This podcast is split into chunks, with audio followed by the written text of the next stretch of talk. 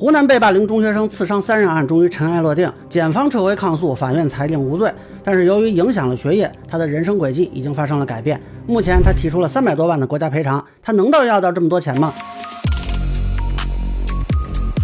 大家好，我是关注新闻和法律的老梁。今天说的这个案子呢，是二零一九年发生在湖南吉首二中。当事人小蒋当时是一名十五岁初中学生，学习成绩中等偏上，据说数学成绩尤其好，还考过全班第一。本来如果按正常的人生轨迹呢，是有机会上高中，将来是在考大学。但是在当年五月十七日发生的围殴事件，就彻底改变了他的人生轨迹。那这个事情的源头呢，是他跟同班女同学说了几句话。那被一个姓胡的同学啊，说是招惹他女朋友。那一开始呢是要他买烟道歉。小蒋当时花了七块钱买了包烟啊，因为我也不抽烟，不知道这个是什么水平。反正对方呢，据说是嫌烟太差就没收下。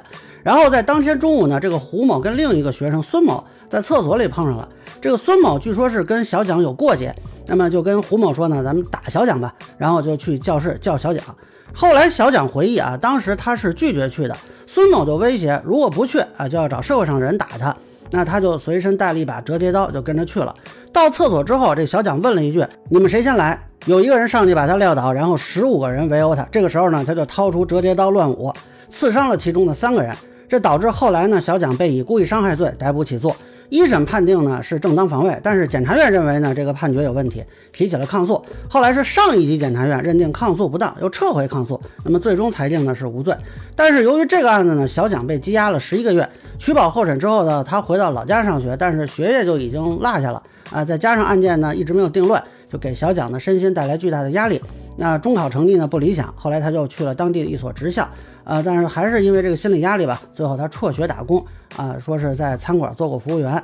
那么现在呢，说一下这个判决吧。啊，就很多的这个自媒体宣扬呢，是针对霸凌的防卫啊。其实这个提法是有问题的啊，有点关公战秦琼的意思。这个霸凌呢，并不是刑法的概念，也不存在说对方如果定性霸凌啊，你就可以防卫这个说法。实际上还是针对对方的伤害行为实施的必要时间、必要限度的防卫，那才有可能认定为是正当防卫。当然，很多人呢对于这个正当防卫会比较认同，但是为什么公安局和检察院都不认同呢？这里有几个问题。呃，首先呢，这个小蒋是提前准备了刀具啊，这个刀具据他说呢是头一天其他同学给他的，那么这个提前准备呢可以论证他有伤害的故意。其次，他去的时候说了啊，你们谁先来？那这个可能会被认为是一种主动寻求斗殴的挑衅。而且呢，他没有选择向老师、同学啊什么的家长啊求救。那么，检方后来在抗诉的时候也提出，小蒋并非孤立无助，可以寻求老师的帮助，可以给家长反映，甚至可以坐在教室内对对方的无理要求置之不理。呃，那么你去刺对方，是不是一个绝无其他选择的可能的情况？这个就会产生争议。这也是检察机关之前坚持抗诉的原因。啊，但是后续呢，能够判正当防卫啊，我觉得啊。呃，虽然没有看到他完整的判决书，但是有几个因素应该是很重要的。第一呢，他是未成年人，那对于未成年人的辨识能力和情绪控制，你不能要求跟成年人一样。第二呢，他是被十五个人围殴，那即便说他用刀刺对方，也没有超出必要限度。那么第三呢，他刺完之后没有追击啊，如果他追上去再刺几下啊，那可能情况就有所不同了。某种程度上来说呢，他这个运气也算不错，因为刚才说的这些因素缺一不可。如果对方跟他是一对一。啊，或者他是成年人，或者他有追击行为，我觉得恐怕都很难认定正当防卫，至少有可能会定防卫过当。呃，这个就考验当地法院的水平啊，我不确定是不是所有的法院都能这么判。所以大家不要看这个案子判了就觉得说啊，以后咱们碰上校园霸凌，我也准备把刀。先不说你这刀万一被别人夺走是什么结果，你持刀，对方的防卫权可也是扩大的。这个时候啊，对方说实话也可以下死手，你想想是什么结果？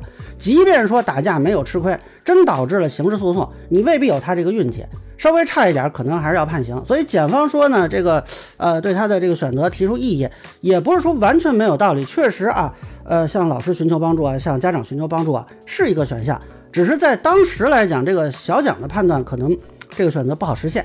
那么现在呢，小蒋家人是提出了国家赔偿和追责要求啊。目前看的是分成六点，呃，包括了索赔三百多万和要求赔礼道歉、消除影响，以及追究刑侦人员、补诉人员、抗诉人员滥用职权的责任。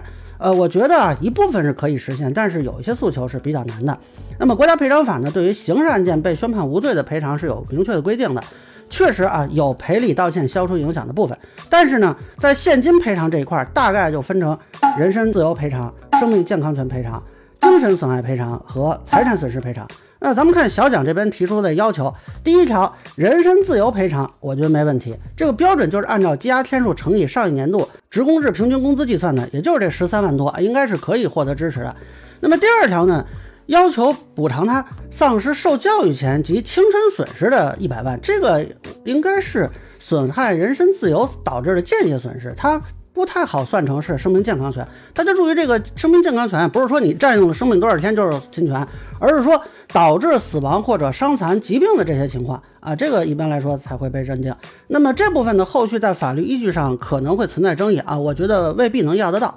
那么第三条呢，精神抚慰金两百万啊，我觉得这个基本上不太可能全额实现。正常来说呢，不超过这个他的人身自由和生命健康权赔偿的百分之五十。那咱们说如果不认定那一百万。啊，就是是健康健康权的话，那它的基础损失也就只有十三万多，那这部分呢，可能也就六七万。那么高额的精神抚慰金，在我们的司法实践里是不太常实现的。之前呢，有一个案子叫张玉环案，可能很多人也听说过，他也是被判无罪后啊，索要国家赔偿。那么他的精神抚慰金后来定的是一百五十七万，那个由于案情原因已经是非常罕见了，但是他是关了二十七年，小蒋羁押十一个月，他要两百万，就等于比那二十七年的还多，我觉得这不太好实现。那么第四条呢？这里提到一个其他的支出啊，我觉得这个也很难实现，因为这并不是法律上规定的，因为司法机关行为造成的直接损失，它还是一个间接损失。直接损失什么？比如说把你的财产查封、扣押导致的灭失啊、损坏啊，那么司法机关这个行为是直接针对财产的啊。那么之前的张玉环案，他也提出过说必要支出这个索赔项啊，也是没有赔的。所以呢，整体上现金赔偿的部分，我。悲观一点认为啊，可能也就在二十万左右。乐观一点呢，那那我当然希望他是全款了，对吧？这又不是我掏钱，所以我愿意祝福他全国破赔啊。但是我觉得呢，难度比较大。那么张玉环那个案子呢，最后他是索赔两千三百多万，赔了不到五百万啊。这个就看司法机关最后的认定啊。我当然也希望能有所突破。呃，那么它第五个要求呢，这个赔礼道歉消除影响，我觉得基本是可以实现的，但是形式上可能呃需要协商。比如说你是在什么范围内要求的公开道歉啊？什么级别的媒体？比如说去消除影响。那第六呢？他要求这个追责的部分啊，这个是不是国家赔偿部分？我表示怀疑，因为这个应该是涉及违法办案甚至职务犯罪问题的。那么依法应该是向监察部门或者检方控申部门去举报。而且如果你认为这个办案人员有滥用职权的情况，一般是来说，他要论证他存在，比如违反程序啊、超越职权呀。啊那么或者有些其他的过错，那么小蒋这个案子里，他确实是刀刺了三个人。那么公安机关接到报警，不可能说听你一句霸凌，然后就把你给放了。那么后续呢，检察机关认为你这个行为存在犯罪嫌疑，也不是没有事实依据啊。那如果说存在超级羁押、刑讯逼供之类的情况，或者说啊有明显的认定事实错误或者适用法律错误，他有过错的情况下，那追究责任的可能性比较大。呃，但不是说只要没有判有罪，哎，那好，这个前边的程序就全都是滥用职权，那否则你等于把这个审判程序给前置了，人就不需要法院了啊，就公安机关、检察机关，你就必须做一个准确的判断啊，你这是别说公安检察院了，法院的一审法院他也不敢保证说啊，将来自己这个判决都不改判。那不能说只要一改判，前置程序的人都是渎职，那这个啊就没法玩了。那么现在我是没有看到小蒋这边他论证滥用职权的具体情节啊，当然举报呢是他的权利，这个就看后续的监察部门或者是检察机关的认定吧。啊，最后我想补充一点啊，就其实除了索要国家赔偿，小蒋还可以考虑起诉学校和涉事的同学呀，对吧？那那这同学殴打自己导致发生案件，这个行为对其影响，应该我认为啊也是有民事责任的可能的。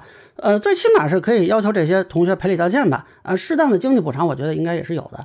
呃，另外呢，学校这边在管理校园秩序、保护未成年人、防范校园霸凌上是否有过错？